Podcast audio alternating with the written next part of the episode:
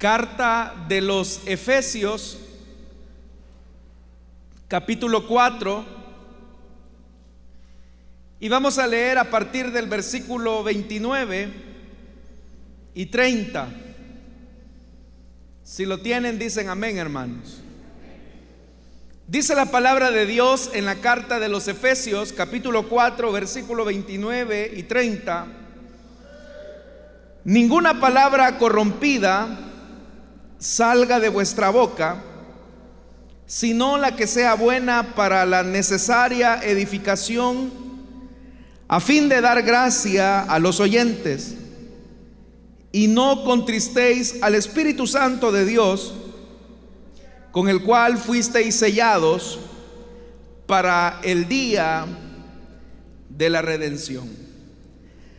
Hasta ahí, hermanos, vamos a dejar la lectura. Tengan la bondad de tomar sus asientos, por favor. El día de ayer leí una frase, o más bien dicho, un texto pequeño, con el que quisiera comenzar la enseñanza de este día. Vea lo que dice el escritor. Soy más mortífero que el estridente proyectil de un obús yo gano sin matar, destruyo casas, quebranto corazones y arruino vidas. Viajo en alas del viento. No hay inocencia lo bastante fuerte para intimidarme, ni pureza lo bastante pura para desalentarme. No me importa la verdad, no respeto la justicia, ni tengo misericordia con los indefensos. Mis víctimas son tantas como la arena del mar y a menudo son también inocentes. Nunca olvido y casi nunca perdono. Supongo que usted ya se habrá dado cuenta que lo que el autor está describiendo es el chisme. Pero lo que se dice aquí de ese pecado particularmente puede aplicarse realmente a todos los pecados que se cometen con la lengua en general. Por eso es que la Biblia en repetidas ocasiones nos advierte que tengamos mucho cuidado de cómo hablamos, de cómo decimos y de lo que decimos. Se ha calculado que las personas promedio pueden hablar, fíjese bien, 18 mil palabras al día, suficiente para un libro de 54 páginas, y en un año más o menos eso llega a 66 volúmenes de 800 páginas cada uno. Si esto en el promedio, si este es el promedio realmente, significa que un quinto de nuestra vida la pasamos hablando. Ahora, el punto no es, hermanos, que si hablamos o no. El punto es si nuestras palabras son dañinas o son de bendición para quienes nos escuchan.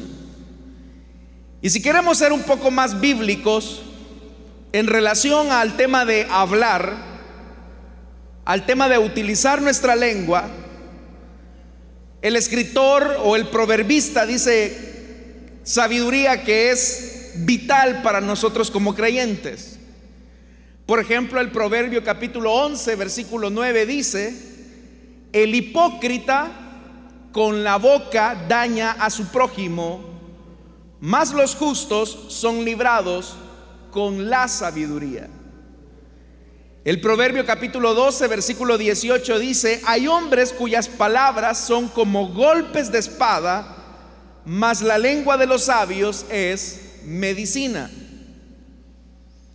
Más adelante el proverbista en el capítulo 15, versículo 4 dice, la lengua apacible es árbol de vida, mas la perversidad de ella es quebrantamiento de espíritu. Si queremos todavía seguir avanzando más, vea lo que el proverbista dice en el capítulo 18, versículo 21. La muerte y la vida están en poder de la lengua y el que la ama comerá de sus frutos. El poder indisciplinado de la lengua se expresa incluso de manera más profunda en aquel pasaje del Nuevo Testamento en Santiago, capítulo 3, un pasaje que usted y yo conocemos bastante bien. He aquí, cuán grande bosque enciende un pequeño fuego, y la lengua es un fuego, un mundo de maldad, dice Santiago, la lengua está puesta entre los miembros y contamina todo el cuerpo e inflama la rueda de la creación.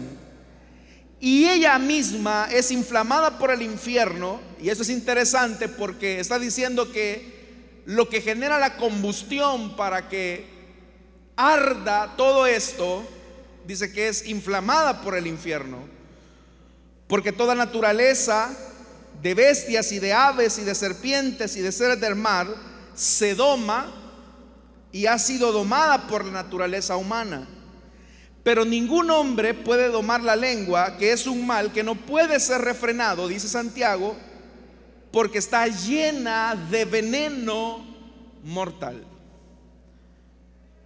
Todo esto que he leído nos refleja, hermanos, lo poderoso que puede ser la lengua y cuánto cuidado nosotros necesitamos tener para tomar control de manera disciplinada de lo que decimos, de cómo lo decimos y qué es lo que decimos. En la Biblia, cuando se describe a la lengua, hay adjetivos que son bastante repetitivos. He tratado la manera de encontrar los adjetivos más comunes. No es una lista exhaustiva o bien detallada porque podría ser más amplia. Por ejemplo, en la Biblia se describe a la lengua como malvada, engañosa, perversa, inmunda, corrupta, aduladora, difamante, chismosa, blasfema, insensata, jactanciosa, amargada, maldiciente, contenciosa, sensual y vil. Todas, todos estos adjetivos que ya mencioné, que no son tan específicos, casi siempre la Biblia los describe en estos términos. Ahora, el que el apóstol Pablo o los escritores de la carta de los Efesios nos están diciendo que ninguna palabra corrompida salga de nuestra boca, sino la que sea buena para la necesaria edificación, debemos nosotros de entender y comprender qué es la corrupción de la palabra o la corrupción de la lengua. Cuando la traducción Reina Valera traduce lo que ahí dice, ninguna palabra corrompida. ¿A qué se refiere esa expresión o ese adjetivo corrompida? Fíjese que esto es interesante porque en el griego lo que significa la palabra corrupción y específicamente en este texto significa literalmente podrida, dañada o contaminada. Y en el tiempo en el que se redactó esta palabra, o en el tiempo en el que se redactó estos textos, Pablo está utilizando la palabra corrupción en el mismo sentido que nosotros lo utilizamos ahora. Todos nosotros sabemos que cuando hay algo que se pudre, que se corrompe, que se hiede, que huele mal, si a usted por ejemplo se le ha descompuesto la comida, o cuando se arruinan los frijoles, por ejemplo, usted sabe que tiene que echarlos en una bolsa y taparlo bien y echarlo en la basura en un bote bien tapado, en un recipiente tapado. Y cuando el apóstol Pablo o el escritor está diciendo, ninguna palabra podrida, dañina, maloliente debe de salir de nuestra boca, normalmente, hermano, nosotros tenemos la idea de que es simplemente el que ya no se digan palabras soeces. Usted sabe que una característica del inconverso es que su lenguaje es muy fluido y no porque utilice bien el español, sino porque hay muchas palabras que son pronunciadas que van con la idea de maldecir, de herir, de lastimar, son palabras con doble sentido. Y si bien es cierto, todas esas cosas son palabras corrompidas, se sobreentiende que el cristiano ha dejado ese lenguaje soez. Lo que el apóstol Pablo está diciendo, y alguien podría decir, hermano, pero ¿por qué nosotros como cristianos tenemos que cuidar lo que decimos, cómo lo decimos y lo que decimos propiamente es precisamente porque un quinto de nuestra vida lo pasamos hablando en promedio. Pero pudiera ser, pudiera ser que haya alguien que hable más de eso.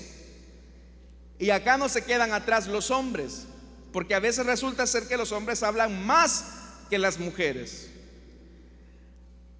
Pero es acá, hermanos, donde nosotros tenemos entonces que hacer una evaluación de qué es lo que estamos hablando. Por eso es que la forma en que nosotros estamos hablando expresa realmente lo que somos en esencia. Si como cristianos nuestros corazones han sido transformados por el poder del Evangelio, y yo no sé cuántos han sido transformados por el poder del Evangelio, Debemos entonces de tomar todas aquellas malas formas de usar la palabra o de usar nuestra lengua que no bendigan a una persona, que no edifiquen a una persona y tirarlo en el cesto de la basura, para que esas palabras no sean dañinas para nadie. Debemos de recordar que una de las evidencias que revelan nuestra transformación en el corazón es que nuestra boca está siendo purificada y convertida en un instrumento de bendición. Cuando Isaías tiene el encuentro con el Señor, con su santidad, Isaías expresa un dolor. Él dice, ay Señor, soy hombre de labios inmundos y vivo en medio de una generación de labios inmundos.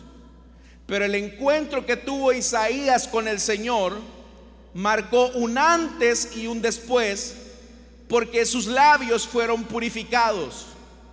De igual manera, nosotros, si auténticamente hemos tenido un encuentro con el Señor, nuestra forma de hablar tiene que denotar que auténticamente hemos conocido al Señor.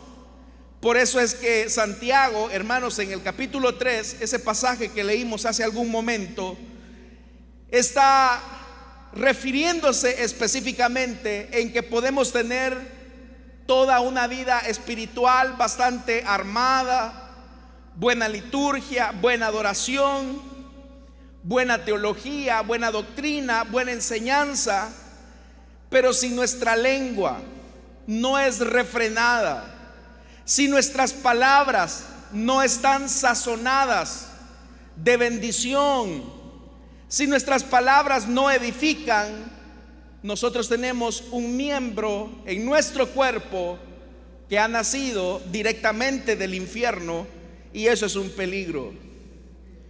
El mismo Jesús, hablando acerca del tema de la palabra y de la lengua, él dijo lo siguiente, o haced el árbol bueno y su fruto bueno, o haced el árbol malo y su fruto malo, porque por el fruto se conoce el árbol. Y Jesús dirige una palabra bastante fuerte y dice, generación de víboras, ¿cómo podéis hablar lo bueno siendo malos? Es una incoherencia. Porque de la abundancia del corazón habla la boca. De la abundancia del corazón habla la boca. Y más adelante Jesús dice, el hombre bueno del buen tesoro del corazón saca buenas cosas. Y el hombre malo del mal tesoro saca malas cosas. Mas yo os digo, y esto lo dijo Jesús, mas yo os digo que de toda palabra ociosa que hablen los hombres, Y la palabra ociosa tiene una característica primordial y es que no tiene razón de ser pronunciada. Una característica de una palabra ociosa o de una conversación ociosa es que es una conversación que no edifica, que no comunica asertivamente y que tampoco involucra la santidad de Dios. Y Jesús dijo que de toda palabra ociosa que nosotros expresemos para con alguien, tendríamos que dar cuenta en el día del juicio. Y es más, Jesús en Mateo capítulo 12, que es el texto al que estoy haciendo referencia, dijo, porque por tus palabras serás justificado o por tus palabras serás condenado. Al estudiar esto, hermanos, y al hacer esta introducción, nos damos cuenta entonces del enorme valor que tiene para los cristianos que aprendamos a hablar bien. Si usted, por ejemplo, dice, ay hermano, yo gracias a Dios ya superé eso porque yo antes era un desbocado. Tenía un resto de palabras del diccionario de la Real Lengua Salvadoreña que ni le cuento. Entonces, qué bien porque usted ya dejó las palabras soeces. Yo espero, hermano, que ninguno de nosotros utilicemos el lenguaje en un mal sentido. Espero que nosotros utilicemos el lenguaje como debe de ser. Pero hay otras formas en las que podemos pecar con la lengua.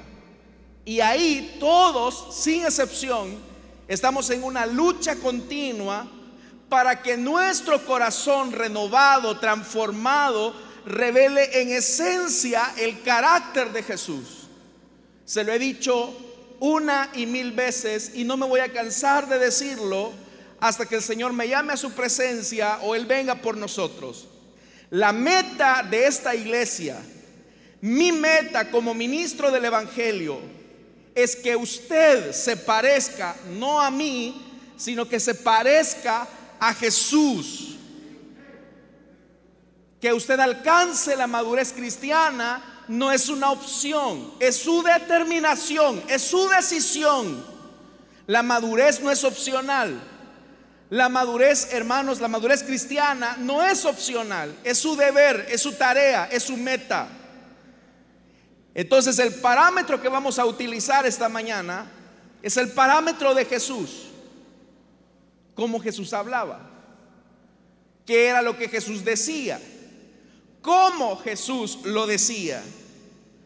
Entonces, ¿de qué otras maneras, si ya partimos de un hecho que ya ninguno de nosotros tiene un lenguaje soez, y eso espero, o un lenguaje insultante, ¿de qué otras maneras nosotros podemos pecar con la lengua? Aquí podríamos incluir las mentiras, las calumnias, las críticas, las palabras ásperas, los insultos, los sarcasmos y ridiculizar a otros. Todas estas son expresiones pecaminosas que se utilizan a través de la lengua. Por eso, hermanos, nosotros tenemos que decir, si quisiéramos dar esa característica de lo que significa pecar con la lengua, tendríamos que decir que cualquier forma de hablar que hiere a otra persona, sea que estemos hablando de esa persona o con ella, es un pecado de la lengua. Si yo utilizo mi lengua para dañar o herir a una persona, esté presente o no, es una forma de pecar con la lengua. Y por eso podríamos decir que al ver Efesios capítulo 4, versículo 29, tendríamos que darnos cuenta que ninguna palabra corrompida, no solo insultos u obscenidades, sino que todas las formas de pecado de la lengua, como calumnia, chisme, mentira, palabras hirientes, no deben de salir de nuestra boca. Y por eso es que Vea lo que dice el versículo 29. ¿Cómo comienza el versículo 29? Es una prohibición. El apóstol no está diciendo algunas palabras. El apóstol Pablo no está diciendo hay un lenguaje que tú sí puedes usar y otro que no. ¿Qué es lo que dice el escritor? Ninguna. Ninguna palabra corrompida. Y es una prohibición absoluta. Entonces la pregunta que tenemos que hacernos, hermanos y hermanas, es que Pablo está diciendo ninguna palabra corrompida. Y la pregunta entonces es, ¿por qué los cristianos hablamos como hablamos, herimos como herimos y decimos lo que decimos? Por eso nosotros debemos de erradicar, hermanos, de nuestro hablar toda palabra pecaminosa que destruya a otra persona. ¿Se imagina, hermanos, lo que sería la iglesia si todos aprendiéramos a controlar nuestra lengua? Si solamente utilizáramos nuestra lengua para alabar el nombre de Dios y no para chismear del hermano? ¿Se imagina lo que sería la iglesia si no fuéramos hirientes o sarcásticos, si no fuésemos calumniadores de las personas que nos rodean?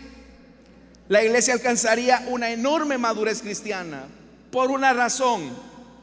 Porque de la abundancia del corazón habla la boca.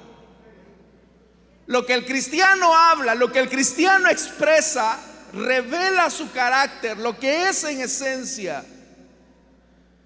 Pero para que tengamos claridad de lo que estamos hablando, quiero que comencemos a hablar de sus pecados más comunes que deterioran nuestro crecimiento espiritual en la manera en que hablamos. Comencemos con el primero, el chisme. Cuando hablamos del chisme, el chisme tiene una característica y es que está determinado por tratar la manera de brindar información desfavorable acerca de alguien aunque esa información pueda ser verdadera en algunas cosas. Sin embargo, hermanos, tendríamos que decir que el chisme está sustentado sobre la base del rumor. La gente lo que hace es hacer rumores. Y el rumor es chisme, es pecado. ¿Qué característica tiene el chismoso? El chismoso tiene una característica de tener un ego pecaminoso lo suficientemente inflado para compartir información que no le consta o lo supone. Yo creo que dijeron, que contaron, que oí, que me dijeron y que vieron. Eso es chisme. Si hay algo que a nosotros no nos consta, que no lo hemos visto, que no lo hemos oído, y aún así lo andamos ventilando con otras personas acerca de alguien, eso es chisme. Y eso es pecado delante de Dios. Por eso hagámonos las preguntas. Cuando usted vaya a platicar con una persona y sabiendo que de toda palabra ociosa que salga de nuestra boca daremos cuenta a Dios, usted se puede hacer las siguientes preguntas. Lo que voy a decir, ¿Va a edificar o va a destruir a la persona de quien estoy hablando? Lo que yo voy a decir va a edificar a la persona o va a destruir a la persona de la que estoy hablando. Este comentario, esta información que yo voy a ventilar, ¿le hará bien a mi prójimo o lo va a dañar? A veces, hermanos, como yo lo dije, a veces uno dice que las mujeres son chismosas, pero tristemente hay hombres que son muy chismosos, más y tienen la lengua más larga que mi corbata. Recuerdo un día a un señor, no le llamo ni hermano, él dice que es cristiano, pero no lo creo, que le gustaba andar calentándole la cabeza a sus compañeros de trabajo. Él les decía cosas como estas. mira, fíjate que a mí me pareció haber visto a tu mujer que iba en el bus con otra persona. Y yo creo, yo creo que le vi que le estaba echando el brazo. Ese chisme, ¿usted cree que edifica? ¿Usted cree que va a unir a ese matrimonio en caso que fuera cierto?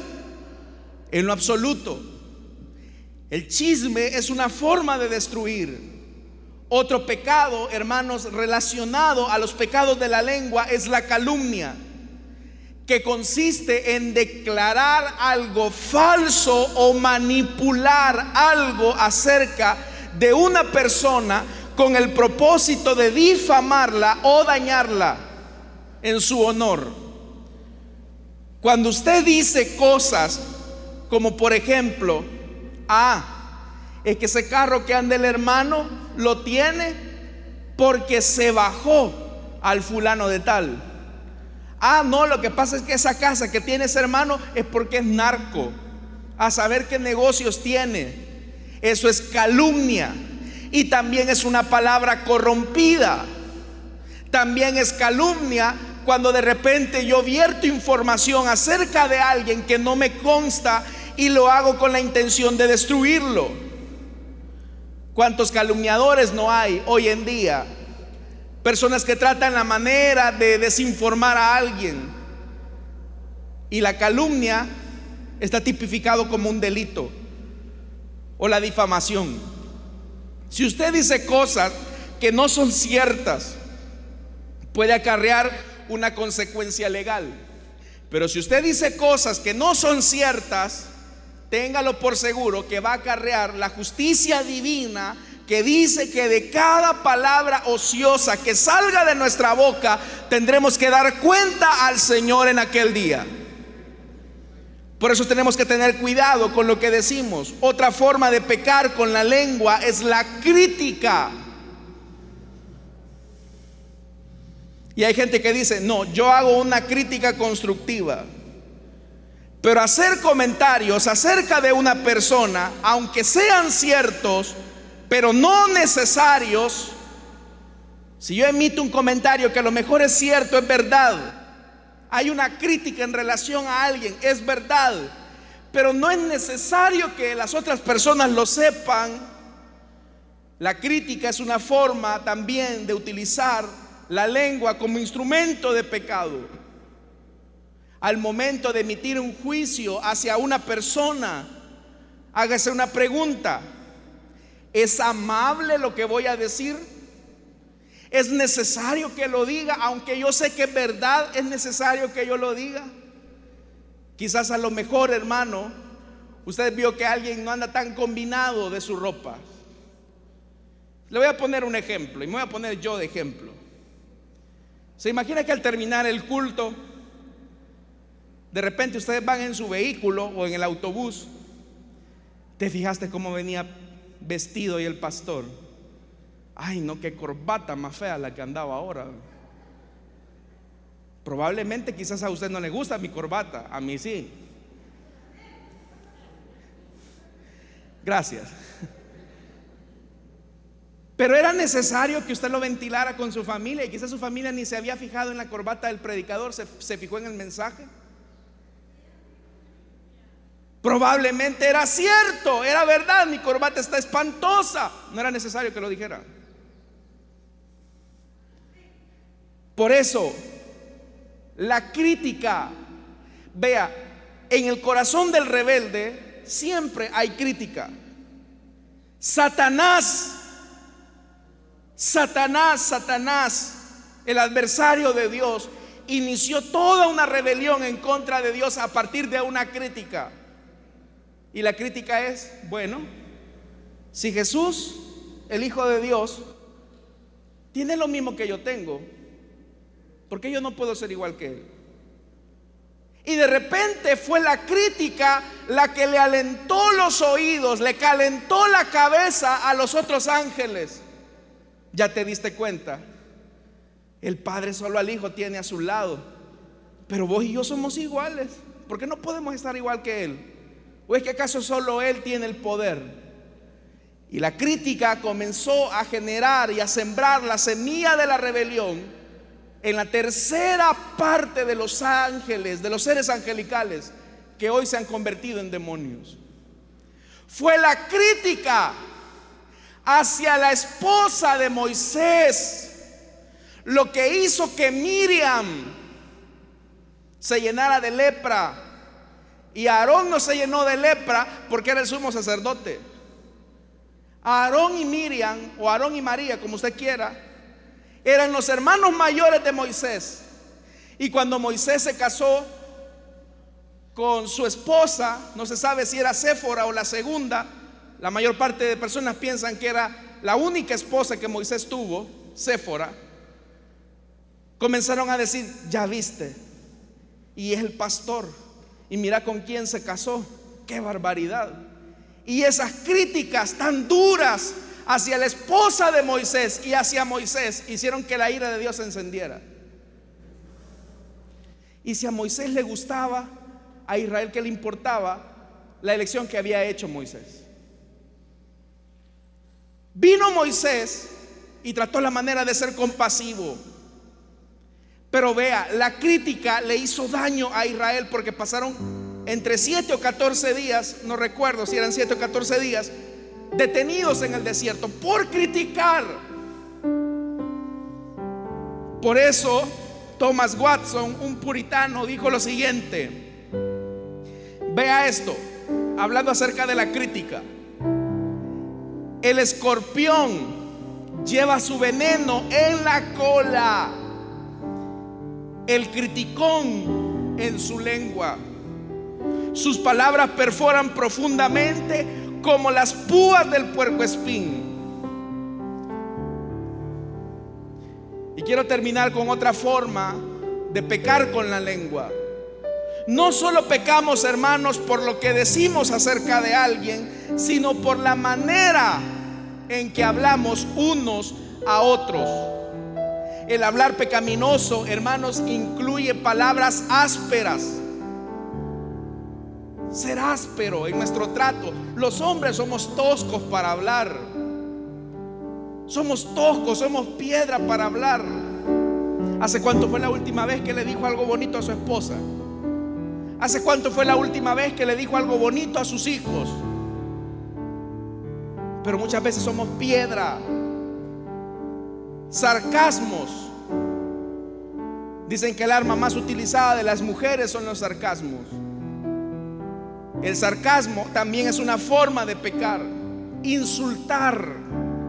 Es que yo no tengo pelos en la lengua para decir la verdad. No, usted es un pecador, no ha nacido de nuevo. Porque la Biblia lo que dice es, hable cada uno verdad con su prójimo como conviene. La verdad tiene que ser dicha como conviene. Porque hay una forma de decir la verdad que es hiriente, que es agresiva, que es insultante, que es sarcástica. Y eso no agrada a Dios. Poner en ridículo a los demás también es una forma de utilizar nuestra lengua para pecar. Y lo que usted puede notar, hermanos y hermanas, es que el común denominador de todas estas formas negativas de hablar, insultar, utilizar sarcasmo, ridiculizar, tienen una característica. Y es que el que habla, el que utiliza su lengua para herir, lo está haciendo con la intención de humillar a una persona y esas palabras, por lo general, provienen de un corazón que no ha sido transformado o renovado. Característica importante del Hijo de Dios es que sabe hablar. Sabe hablar. Sabe decir las cosas. A veces hay que hacer correcciones, hermanos, en la familia. Hay que hacer correcciones en la iglesia. Yo no me voy a enojar si un día se me acerca y me dice, hermano, ¿por qué no cambia color de corbata? Yo no me voy a enojar. No me voy a enojar si usted me hace una sugerencia. Varios de ustedes me han hecho sugerencias. Pero la forma en cómo se dicen las sugerencias es lo que forma lo esencial de nuestra conducta cristiana. Los que estamos en una posición de liderazgo, padres de familia, pastores, líderes, supervisores, ¿cómo se dirige usted a la gente a la que dirige? Llegamos con la matonería de decir, bueno, mire, yo aquí soy el líder y aquí se va a hacer lo que yo hago. Eso es matonería, eso es hablar con la carne, eso es utilizar la lengua de manera hiriente.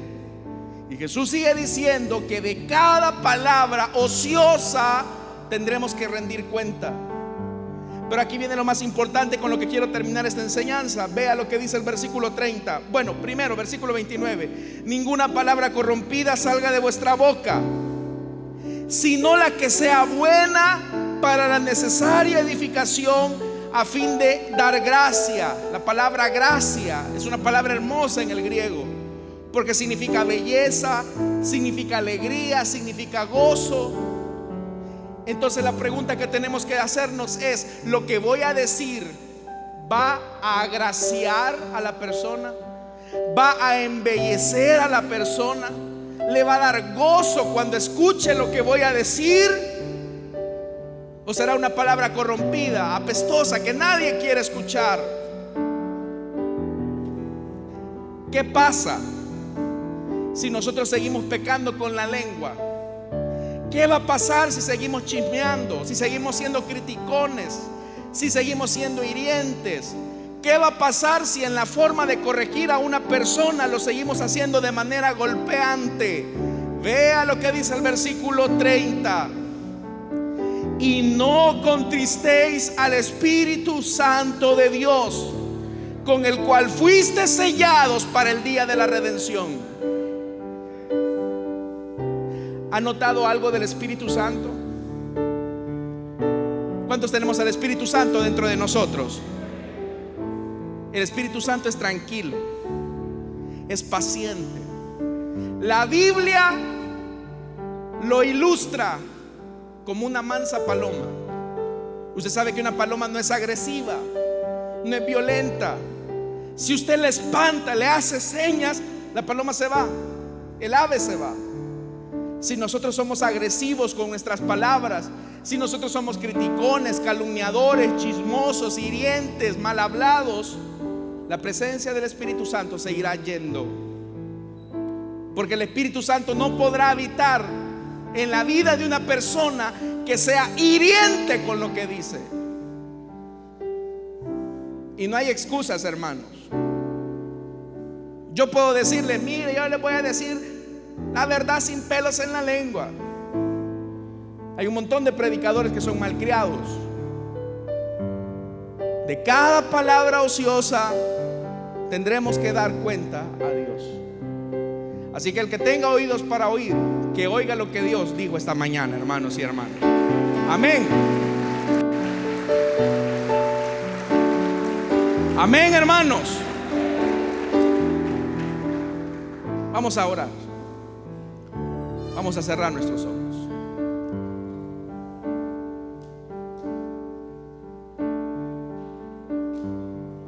Rápidamente quiero hacer una invitación para todos aquellos amigos que desean entregarle su vida a Jesús o desean reconciliarse, para que se pongan de pie. Queremos orar por usted.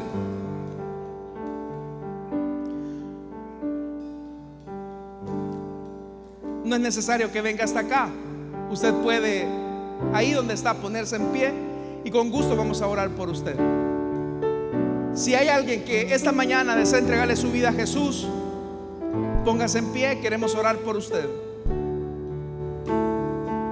Sé que este ha sido un mensaje para la iglesia, pero tal vez usted dice, yo cómo quiero controlar mi lengua, cómo quisiera dejar de ser tan insultante, tan hiriente, tan mal hablado. Solo Jesús puede cambiar tu vida, mi estimado. Solo la morada del Espíritu Santo generando nueva vida es la que puede generar en ti una transformación.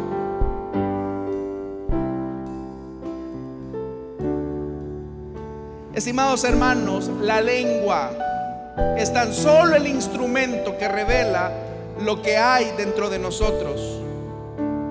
Recuerde esto, cada vez que usted habla, cada vez que usted habla, cada vez que usted habla de alguien, está revelando su corazón. Porque Jesús dijo, de la abundancia del corazón habla la boca. Vamos a orar. Que Dios nos ayude, hermanos, a controlar nuestra lengua. Que solo sirva para edificar. Padre que estás en los cielos. Te damos la gracia, bendito Dios, por esta oportunidad que tú nos das. Gracias porque tú nos permites, Señor, el don del habla, pero para glorificarte, para alabar tu nombre, para predicar tu palabra, para decir cosas que embellezcan a otras personas, para dar gracia a otras personas y los que nos oyen. Si hemos pecado con nuestra lengua al ser críticos, al ser chismosos, al ser calumniadores, jactanciosos, malhumorados, perdónanos. Y que tu Espíritu Santo no se vaya de nosotros, sino que permanezca de manera continua. En el nombre de Jesús. Amén. Y amén.